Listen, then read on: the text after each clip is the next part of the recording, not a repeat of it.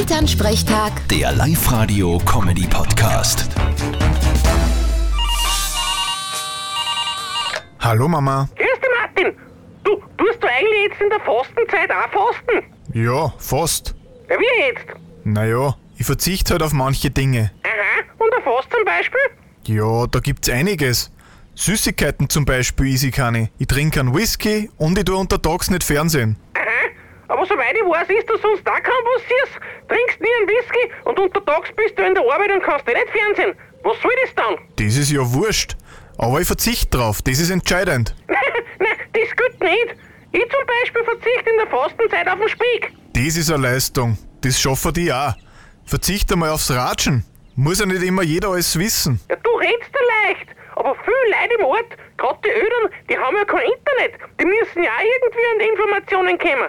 Hast da recht. Zumindest bist du eine seriösere Quelle als das Internet. Vierte Mama. Ja, auf jeden Fall. Vierte Martin.